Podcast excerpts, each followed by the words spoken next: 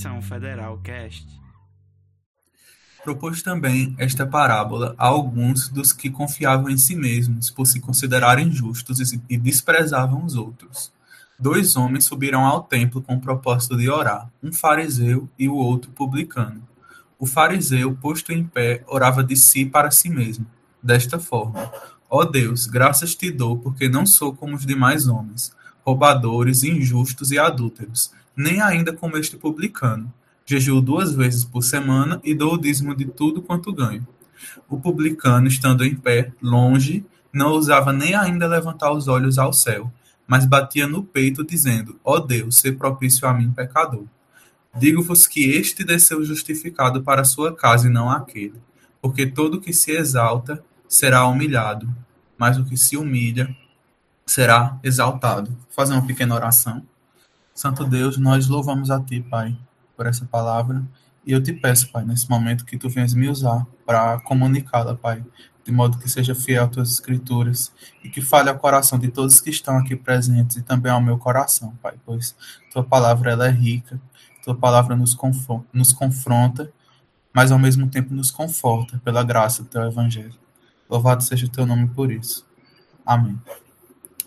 É, essa parábola que a gente acabou de ler, que é conhecida também como parábola do fariseu e publicano, Jesus proferiu ela quando ele estava a caminho de Jerusalém. Né? Então, como vocês sabem, o início do ministério de Jesus, né, naquelas regiões da Galiléia, Samaria, e conforme o ministério de Jesus vai se adiantando, ele vai indo em direção à Judéia, e no versículo, no capítulo 17, no versículo 11, vocês vão encontrar essa informação, que Jesus ele já estava a caminho da Judéia, passando pela região da Galiléia e da Samaria. E nesse percurso, Jesus ele era cercado por multidões.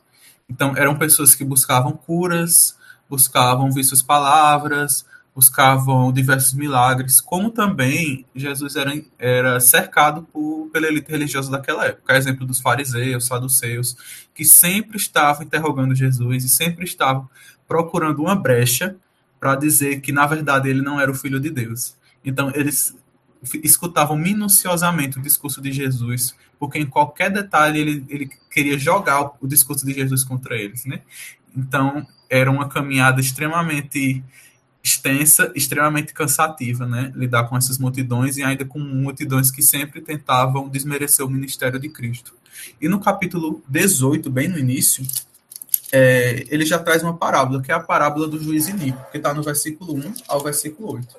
Eu não sei quantos de vocês conhecem essa parábola, ela é bem conhecida, que conta a história de uma viúva que ela importunava um juiz, que ele é dado como um juiz que não era um juiz justo, era um juiz iníquo, e ele não atendia a causa dessa viúva de jeito nenhum. E ela dizia que é, sempre estava lá aperreando esse juiz, e ele, em certo momento, ele cedeu à viúva. Ele disse: Olha, eu, eu vou atender a causa dessa viúva para que ela não me moleste, então eu vou é, atender essa causa. Então, o ensinamento dessa parábola está no versículo 7 e 8. Não fará Deus justiça aos seus escolhidos, que a ele clama dia e noite, embora pareça demorado defendê-lo, digo-vos que depressa lhes fará justiça. Contudo, quando vier o filho do homem, achará porventura fé na terra? Então, ainda nesse tema de oração, o ensinamento da parábola é: se o juiz iníquo atendeu a causa da viúva que o importunava, muito mais Deus não fará justiça aos seus escolhidos. Então, essa é uma verdade. Deus é um Deus que faz justiça aos seus escolhidos que o buscam em oração. E a partir do versículo 9, que foi o versículo que a gente leu, o texto vai dizer que Jesus propôs também esta parábola. E o uso desse termo também é, pode indicar duas coisas, né? Primeiro, que a parábola também falava de oração, né? E que o uso dessa expressão pode indicar que o público-alvo que Jesus estava falando para a parábola anterior do juiz Inico, muito provavelmente era o mesmo. Por isso que ele usa essa expressão. Jesus também propôs esta parábola. Então, era, era uma parábola nova, com a temática semelhante, que girava em torno da oração, para o um mesmo grupo, mas era uma parábola com nuances e com ensinamentos diferentes. E o texto vai dizer: propôs também esta parábola a, a quem? A alguns que confiavam em si mesmos, por se considerarem justos e desprezavam os outros. Muitas parábolas na Bíblia, Jesus não diz de uma forma tão direta é, na verdade, Lucas, né, que escreveu esse evangelho, não diz de uma forma tão direta ao público ao qual Jesus estava se dirigindo, e para descobrir isso, a gente precisa fazer um, uma hermenêutica mais detalhada do texto, mas aqui ele vai dizer, ó, ele se dirigiu essa parábola a pessoas que confiavam em si mesmos, por se considerarem justos e desprezavam os outros. E como eu tinha falado, não sei quantos estavam no estudo que eu dei na, na parábola da, do construtor, né, da casa que estava edificada sobre a terra e a casa edificada sobre a rocha, sempre quando a gente vai interpretar uma parábola, é essencial a gente entender o contexto que ela foi proferida, e entender o contexto é entender os agentes aos quais Jesus se dirigia. Isso porque toda parábola ela tem um objetivo que a gente encontra lá em Marcos, capítulo 4, 10 ao, 10 ao 12, que diz o seguinte: A vós outro vos é dado conhecer o mistério do reino de Deus, mas aos de fora tudo se ensina por parábolas, para que vendo, vejam e não percebam, e ouvindo, ouçam e não entendam, para que venham a converter-se e achem perdão para eles. Então toda parábola ela confrontava, né? É, não tem como você ficar em cima do muro, né? Ou ela levava a um lado ou ao outro. E por a, a parábola ter esse caráter de confrontar aqueles que, tá, aqueles que estavam ouvindo, entender quem era esse grupo é essencial é, para interpretar a parábola.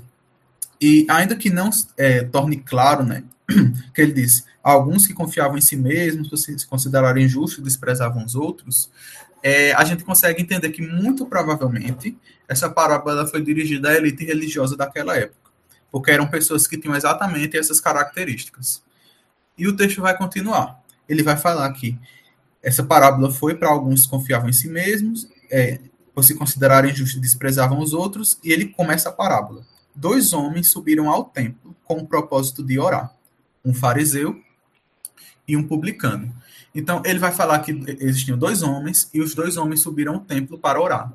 Então, é, os judeus eles tinham muito esse costume, é, diferente do que a gente tem hoje na nossa tradição cristã, de ir para a igreja orar, não necessariamente por ter um culto de oração, ou por ter um culto formal, ele simplesmente, ah, eu estou com vontade de orar, vou para a igreja. Então, costumeiramente, eles faziam isso. E esses dois homens, que eram identificados como um fariseu e um publicano, foram ao templo para orar como um, um costume judaico. O primeiro deles é dito como fariseu. E quem eram os fariseus, né? Os fariseus eles eram um dos principais grupos religiosos dos judeus naquela época. Eles eram bastante conhecidos porque ao longo do ministério de Jesus, é, os fariseus eles sempre estavam presentes, eles sempre estavam, como eu te falei, da multidão, eles sempre estavam rondando é, cada passo que Jesus dava, querendo incriminá-lo, querendo desmerecer o seu ministério, e eles eram representantes rigorosos da lei mosaica. E não somente a lei mosaica, mas uma coisa que ele chamava de tradição dos pais ou dos seus antepassados né, eram tradições que não necessariamente estavam na lei de Moisés, extremamente rigorosas e que eram passadas de geração em geração. Faz, o que fazia com que os fariseus eles tivessem um zelo espiritual extremamente é, exacerbado, extremamente forte, e que eles davam valor a coisas que eram insignificantes e eles esqueceram que era principal, como o texto vai dizer, muitas vezes que eles coavam um mosquito, mas engoliam um camelo. E Jesus, diversas vezes, ele batia de contra com a atitude dos fariseus. Certa vez, Jesus comeu com seus discípulos e não lavava as mãos, e era costume do, dos fariseus lavar as mãos, fazer a higiene, sempre, sempre comer por tradição oral, né, tradição dos pais. E eles criticavam, é, criticaram Jesus e ele disse, respondeu-lhes, bem profetizou Isaías a respeito de vós, hipócritas, como está escrito, este povo honra-me com os lábios, mas o seu coração está longe de mim. E em vão me adoram, ensinando doutrinas que são preceitos de homens, negligenciando o mandamento de Deus, guardais a tradição dos homens. Então, essa era a grande questão dos fariseus, né? Eles guardavam com extremamente com muito zelo uma tradição de homens e negligenciavam o mandamento de Deus. E os fariseus eles detinham forte influência naquela época, incitando as pessoas contra Jesus e, enfim, mataram em muito, mataram muitos profetas por causa desse zelo excessivo é, da lei mosaica e da lei oral. Porém, nem todos os fariseus eram tão hostis assim com, é, como contra Jesus, né? Se a gente for lá em João 3, a gente vai encontrar Nicodemos, né? Que vai ter com Jesus e ele demonstrava uma hostilidade menor, né? Ele não era hostil ao ministério de Cristo como diversos outros fariseus. Mas esse era o perfil geral dos fariseus para a gente situar um pouco essas duas pessoas que foram orar no templo. O segundo grupo eram os publicanos. Quem eram os publicanos? Os publicanos eles eram cobradores de impostos. E como vocês sabem, Israel estava sob o domínio romano. Então, os impostos que os publicanos é, arrecadavam iam para o Império Romano. Então, por isso, os publicanos eles eram odiados, principalmente pelos judeus mais nacionalistas que diziam que ah, esse povo trabalha para Roma, esse povo aqui só está para para atrapalhar é, a nossa unidade nacional como povo judeu. E além disso, eles praticavam bastante extorsões, né? Então eles cobravam uma coisa que na verdade era mágica, a pessoa devia, ou fazia aquele famoso nós somos brasileiros, entendemos muito bem, né? É aquele famoso caixa 2, fazia é, os roubos aí, né? Então eles tinham essa fama, né, de extorsões, de traição e na Bíblia a gente vê diversos exemplos de publicanos, né? O apóstolo Mateus era um publicano, Zaqueu ele era um publicano. É, então nem todo publicano ele tinha essa fama, né? De, de extorsão e muitos deles se arrependeram do, dos seus pecados, né? Como é o caso de Zaqueu. E por, por é, eles terem contato direto com os gentios, né? Para cobrar impostos, os fariseus o consideravam como impuros a ponto de eles não permitirem que as pessoas sentassem com publicanos, sentar à mesa com eles. E Jesus, certa vez, ele sentou com pecadores e publicanos, e os fariseus chegaram e começaram a criticar Jesus. Isso está narrado em Mateus 9, e a partir disso Jesus deixa sua missão muito clara. Ele diz: Ora, vendo isto, os fariseus perguntavam aos discípulos: Por que come o vosso mestre com os publicanos e pecadores? Mas Jesus, ouvindo, disse: os sãos não precisam de médico, e sim os doentes. Ide, porém, e aprendei o que significa. Misericórdia quero, e não holocausto. Pois vim chamar justos, e sim, pois não vim chamar justos, perdão, e sim pecadores. Então, esse era o escopo. Esse eram os fariseus, esses eram os publicanos. Um não se dava pra, com o outro, e os dois foram em direção ao templo para orar. E Lucas ele vai narrar, é, narrando né, a parábola de Jesus, e vai começar inicialmente falando pela oração do fariseu. Isso aí a gente vai encontrar a partir do versículo 11. O fariseu, posto em pé, orava de si para si mesmo, desta forma. Aqui a gente tem primeiro duas informações. Primeiro, que ele orava posto em pé. É, isso era uma característica também judaica, né? Eles iam a um templo, mas eles costumavam orar em pé tanto o fariseu, como a gente vai ver o publicano lá na frente, ele também ora em pé. E o texto vai dizer que o fariseu, o fariseu ele orava de si para si mesmo. Então é como se o centro da oração do fariseu era ele mesmo, né? Ele, essa oração dele era uma expressão de uma vida autocentrada, uma vida centrada no eu. Então, muitas vezes a oração é reflexo da, do nosso entendimento que temos de Deus e acerca do entendimento que temos de nós mesmos diante do, desse conhecimento de Deus. E o fariseu é, demonstrava isso através de uma oração que às vezes a pessoa dizia: Nossa, porque ele orou desse jeito? Ele orou desse jeito porque a vida dele era centrada nele. Então, a vida dele era uma vida completamente autocentrada. E hoje em dia, a gente tem um desafio muito grande, né? Às vezes a gente olha assim: ah, o fariseu tem uma vida autocentrada, mas corremos o risco. E muitos hoje acabam tendo orações tão semelhantes é, às orações do fariseu, por causa desse culto ao autocentrismo que a gente vê hoje nas igrejas. Na verdade, a gente vê muito é, teologias que enfatizam demasiadamente o eu, o encorajamento pessoal, o sucesso financeiro, o Muitas vezes a gente canta músicas em adoração, em oração também, que só fala de nós. Eu, eu, eu, eu. fala quase pouco de Deus e fala quase pouco da comunidade, né? Porque no culto, a gente não adora só, a gente adora em comunidade. Então, muitas vezes, é, a gente não acaba é, ligando para isso, mas Quantas e quantas vezes, quando a gente para para olhar alguns, algumas liturgias e algumas práticas que fazemos, que elas são autocentradas. E a gente deve ter cuidado com isso, para a gente, diferente do, é, diferente do fariseu, não fazer essa, do publicano não fazer essa oração, né, de si para si mesmo. Mas a gente deve entender que quando a gente ora, a gente é totalmente dependente de Deus. A gente não pode orar somente de si para si mesmo, como se a gente fosse autossuficiente. Em João, capítulo 15, versículo 5, Jesus dizendo que ele é a videira e que nós somos os ramos, quem permanece em mim e eu nele se dá muito fruto, ele diz uma coisa no final interessante. Porque sem mim nada podeis fazer. Então, se a gente não pode fazer nada sem, sem Cristo, inclusive orar, a gente não pode orar de si para si mesmo, né? A gente deve orar de si para Deus, que é o mesmo Deus que, que sustenta a nossa oração, que ora junto conosco, de forma que às vezes a gente nem consegue orar como a gente deve, mas ainda assim o Espírito Santo intercede por nós. Essa deve ser nossa atitude diferente da oração do fariseu. Mas apesar do fariseu orar, orar dessa forma, de si para si mesmo, olha o que diz depois. É, ó oh Deus, graças te dou. Então, isso parece uma contradição, né? ele no início ora de si para si mesmo e depois ele dá graças a Deus. E ele dá graças a Deus por quê?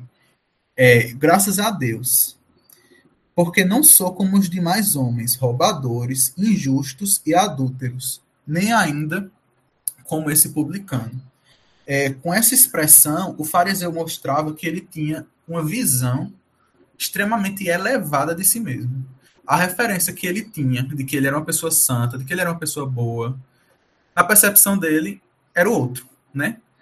É, então, por mais que ele tivesse muito conhecimento de Deus, né, ainda com conhecimento falho, entender de uma forma é, autêntica, é, ele não entendia quem de fato ele era. Ele não entendia sua pecaminosidade. Ele não entendia a sua pequenez. Porque a referência dele de santidade não era Deus. A referência dele era o outro. Então ele sempre se achava melhor. Ele sempre se achava santo. É, Jonas Madureira ele escreveu um livro chamado Inteligência Humilhada. E ele diz uma verdade muito importante que é o seguinte: eu vou ler na íntegra. Deus é a única referência que conduz o homem a um verdadeiro autoconhecimento. Quando o homem tem por referência o outro, ou a si mesmo, ele vai acreditar um engano acerca de quem ele de fato é. Como esse fariseu. Ele olhava para o outro, via que o outro, na visão dele, era mais pecador, então ele se achava o máximo. Então, e quando ele olhava para si, como a gente vai ver depois, ele vai se gloriar e trazer seus méritos diante de Deus. E todo esse movimento de tentar se, se conhecer, se identificar a partir do outro e a partir de nós mesmos, são conhecimentos falhos, né? São dinâmicas falhas, porque é, Deus é a referência que conduz, nos conduz a uma identidade com autenticidade, a um verdadeiro conhecimento de que nós somos.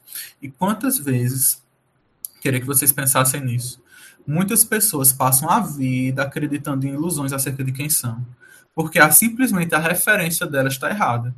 Então, existem muitas pessoas que se definem a partir de algo que ela sente, se define a partir de algo que ela passou no passado, se define a partir de um familiar que tem um determinado comportamento em casa. Então, o outro sempre acaba sendo o motivo de você extrair quem você é. E isso é muito importante, porque é a partir do, dessa percepção de quem nós somos que a gente expressa isso em oração. A oração do fariseu não era mais nada, nada, menos do que uma expressão de tudo aquilo que ele acreditava que ele era, mas que era uma mentira, né? Então, eu queria que vocês tivessem isso em mente, que Deus, ele é a única pessoa que tem autoridade para definir quem nós somos.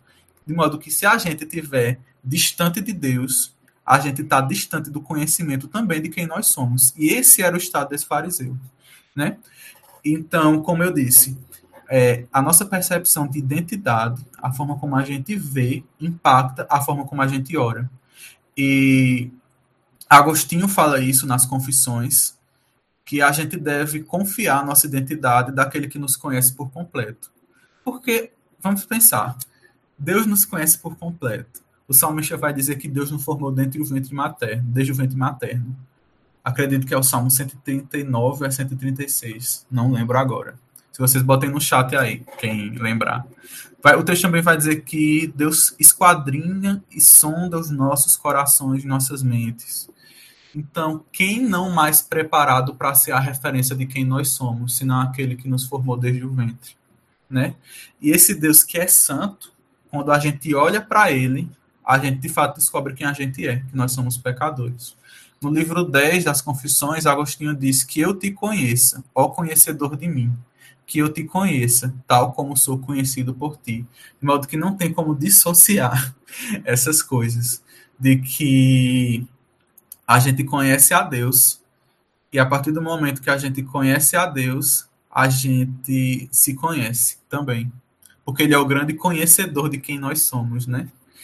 É, e depois disso, ele cai em tentar se, se definir, tentar se apresentar diante de Deus a partir dos seus próprios méritos, né? Se antes ele olhou, olhou para os menos pecadores, para os mais pecadores, segundo ele, e para o publicano, agora ele olha para si mesmo e ele vai se orgulhar das suas obras. O primeiro deles é o jejum.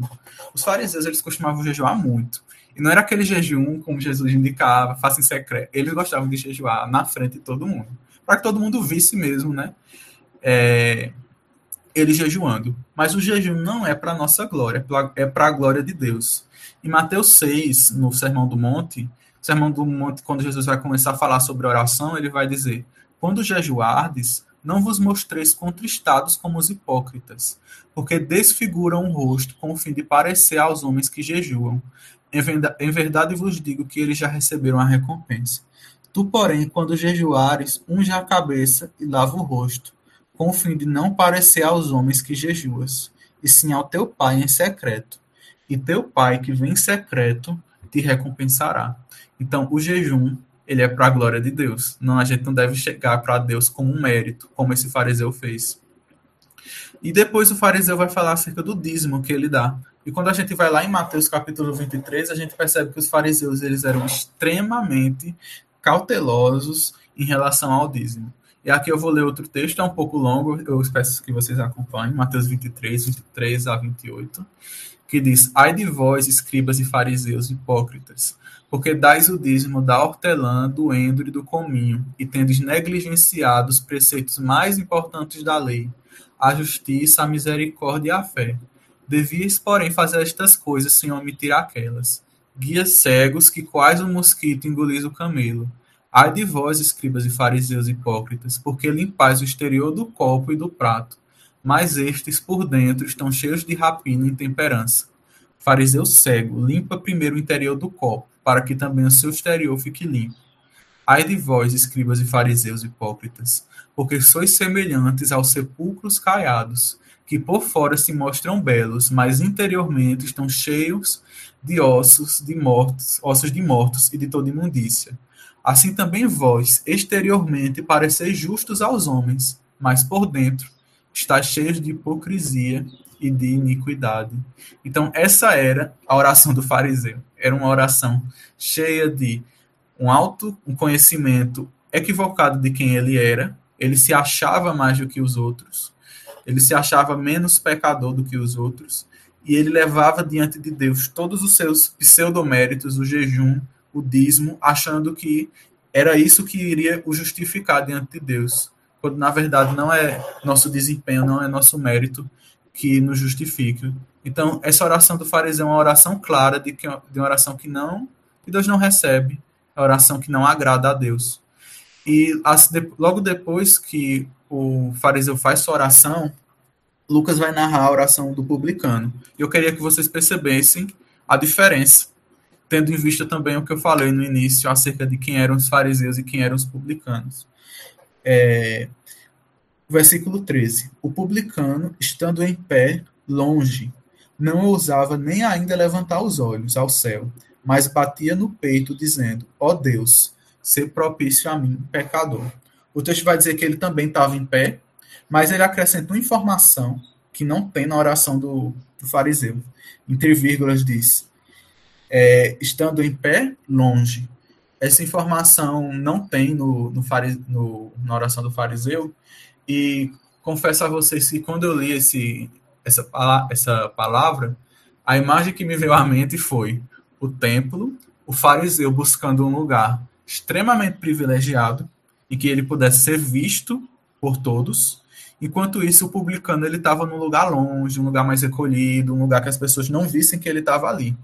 Então, havia uma distância, não só das orações, né, que eram orações bem opostas, mas existia uma oração física, uma, uma distância física também, né? Uma, eles estavam bem distantes um do outro.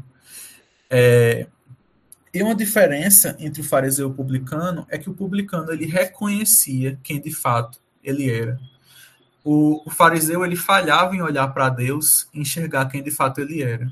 Então ele buscava é, outras estratégias, né? Outros outros movimentos, ele olhava para o outro, ele olhava para seus próprios méritos, mas o publicano não. Perceba, o publicano ele não olha para as suas obras, ele não tem orgulho das suas obras, porque ele vai dizer que ele é um pecador. Ele não olha para outra pessoa, não olha para o fariseu, mas a referência do publicano em saber quem ele é era Deus. E tendo essa referência, a gente percebe que a identidade do publicano era uma identidade autêntica era verdadeira, porque ele decidiu olhar para o Senhor. E olhando para o Senhor, vendo a sua santidade, ele conheceu quem de fato ele era, verdadeiramente. Ele demonstrou um verdadeiro autoconhecimento acerca de si mesmo, porque ele tinha Deus como referência. E a partir disso, ele vai dizer: ser propício a mim, pecador. Então ele reconhece que ele é pecador e mais, ele reconhece que ele precisa de propiciação. Ele diz: ser propício a mim, pecador. Propiciação significa a ira de Deus sendo apaziguada em relação ao nosso pecado. Então, é, o publicano ele não vai com seus méritos. Ele vai com fé na misericórdia de Deus, é, confiante de que ele poderia obter essa misericórdia. Então, ele clamava por misericórdia, como se fosse tudo que ele precisasse. Mas já o fariseu, ele orava para Deus como se ele não precisasse de nada, né? Ele orava dizendo, ó oh, Deus, como se fosse assim, eu já tenho tudo, eu só estou avisando, né? Que eu já tenho jejum, já tenho oração, já sou santo. Então, essa é a grande diferença. E a oração do, do publicano deve ser um grande exemplo para nós. Essa é a postura que a gente deve chegar diante de Deus.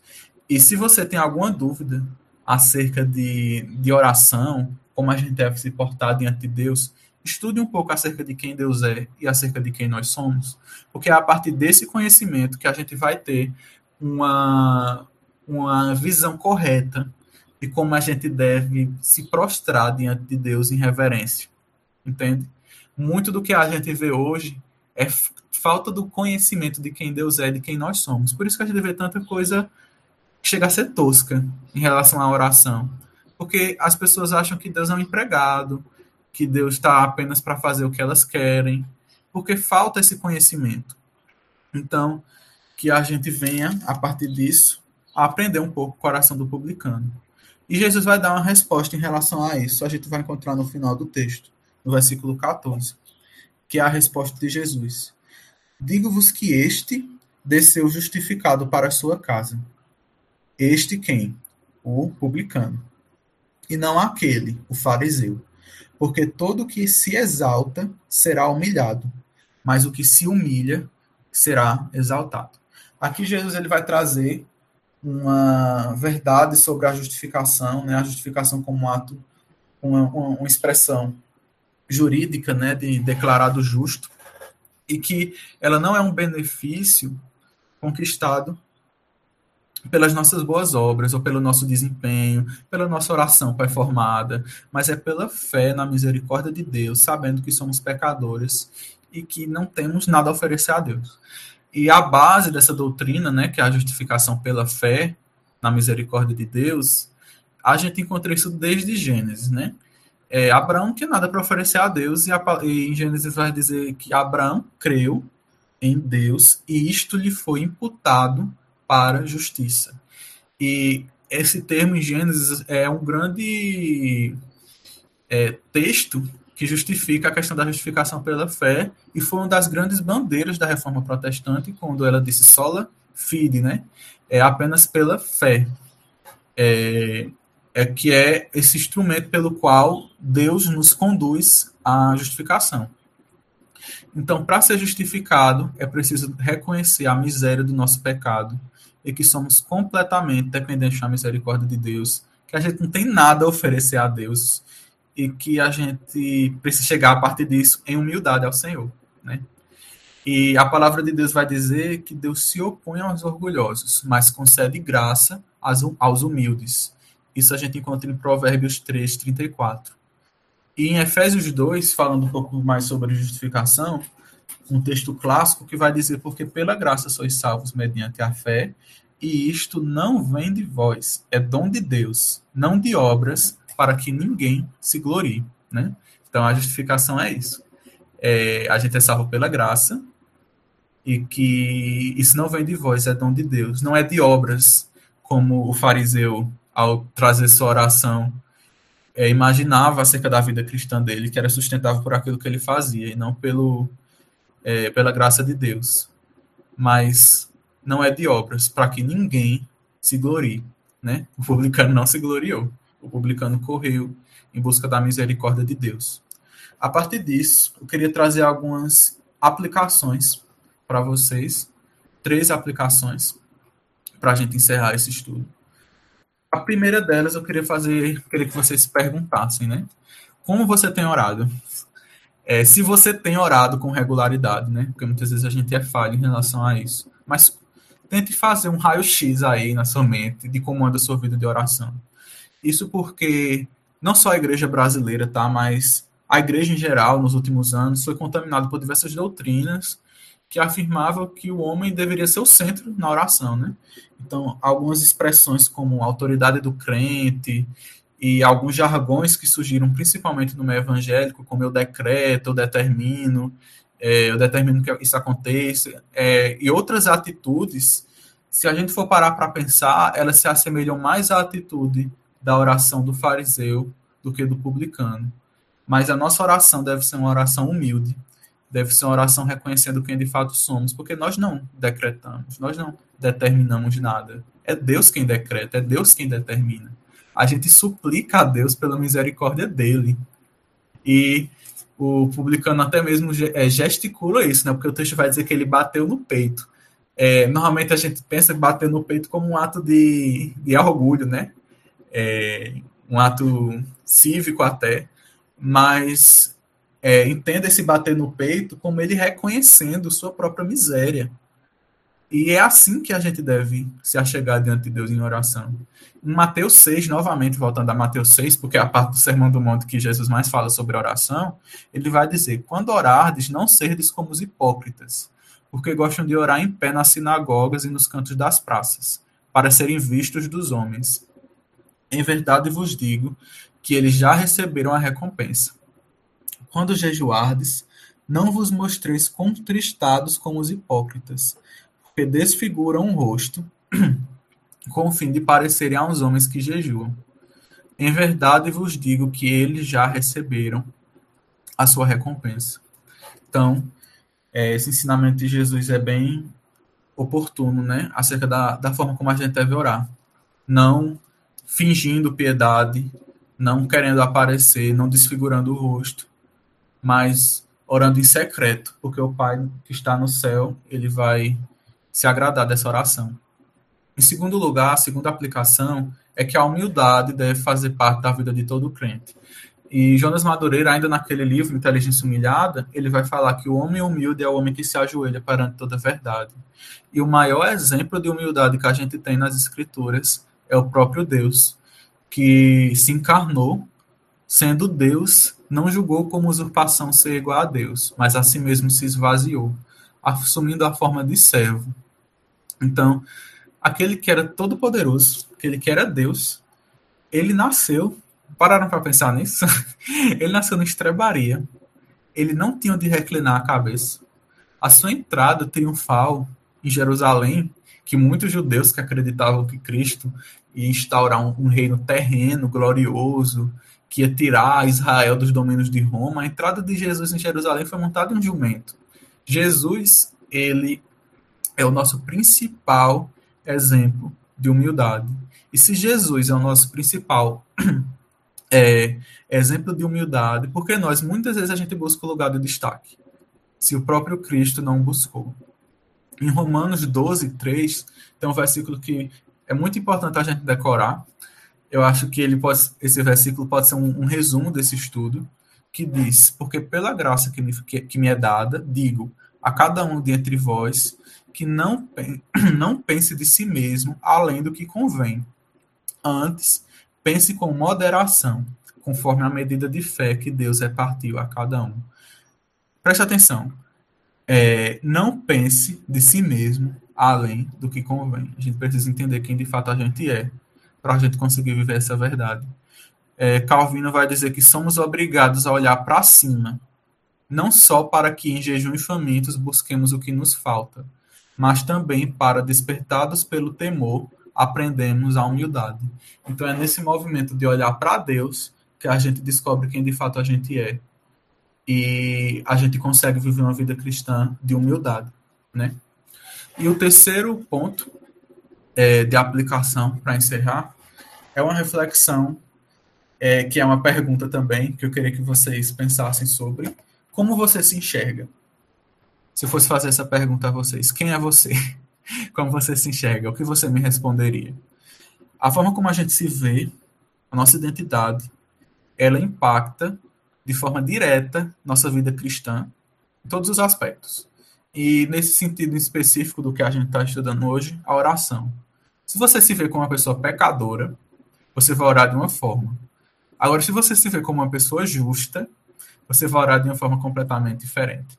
Normalmente a gente evangelizava é, a missão federal quando estava no, no presencial, e a gente tinha. A gente sempre fazia essa, pergunta, né? Não sei quantos lembram.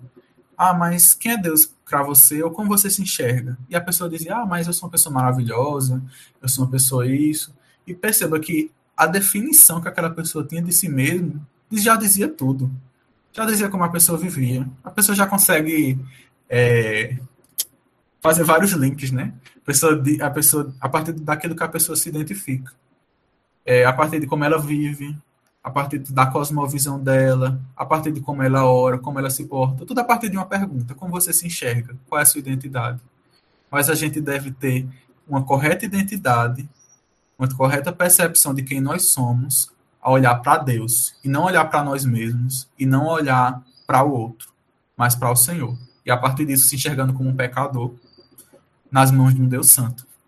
Isso faz toda a diferença é, Jonas Madureira ele vai dar alguns nomes para essas, essas definições. Queria que vocês gravassem, porque são nomes bem simples.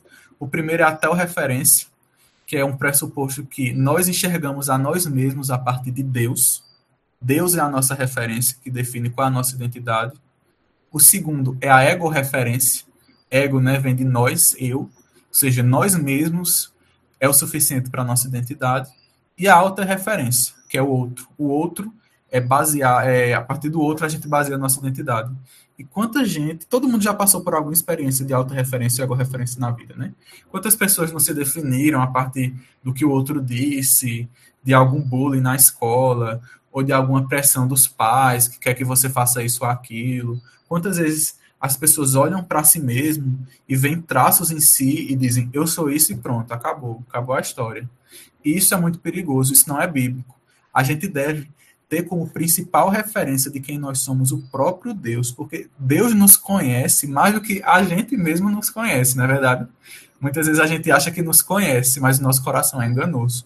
Deus nos conhece de uma forma que nem a gente nos conhece. Então, baseie quem você é em Deus e você vai ver uma, uma, revolução na sua vida de oração. Porque você vai entender quem Deus é e quem você é. E você não vai cair no erro do fariseu.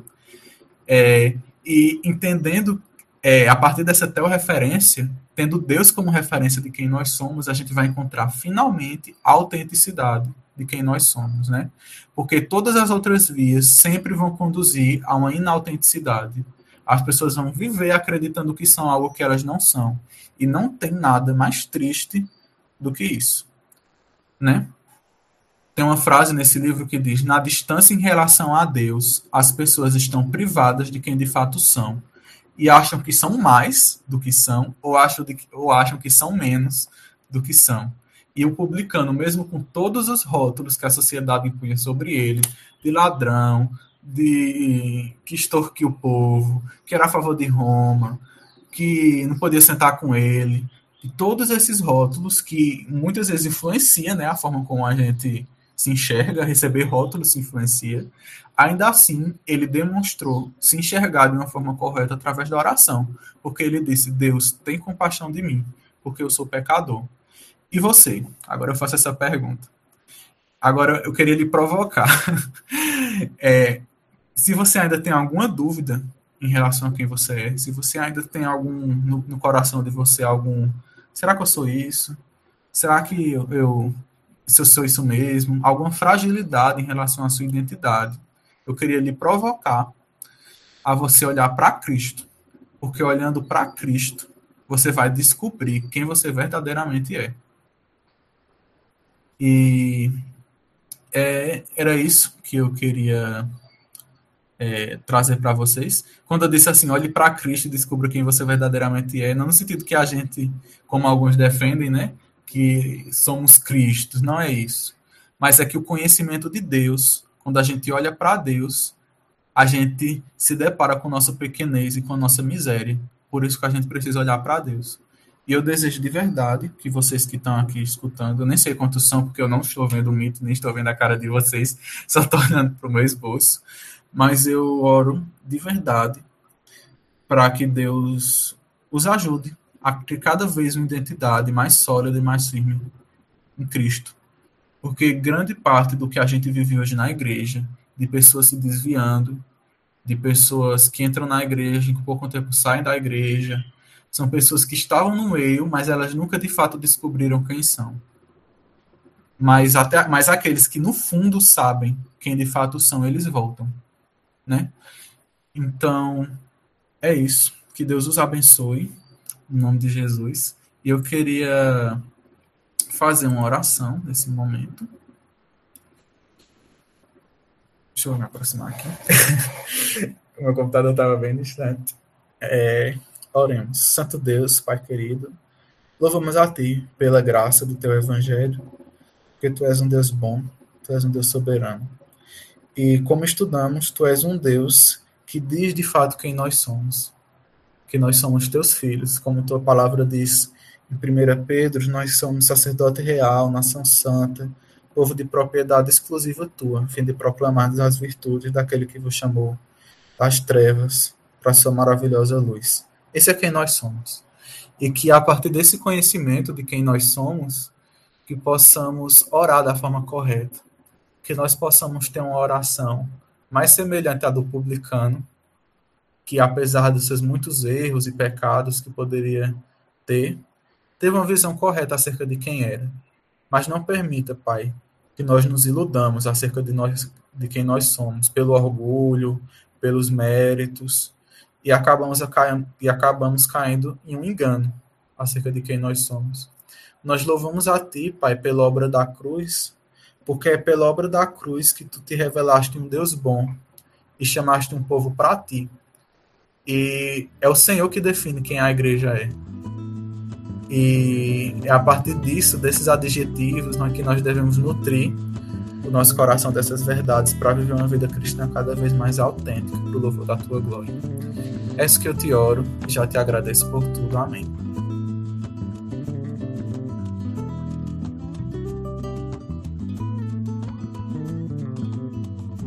Cada membro, um missionário. Cada vida, uma missão.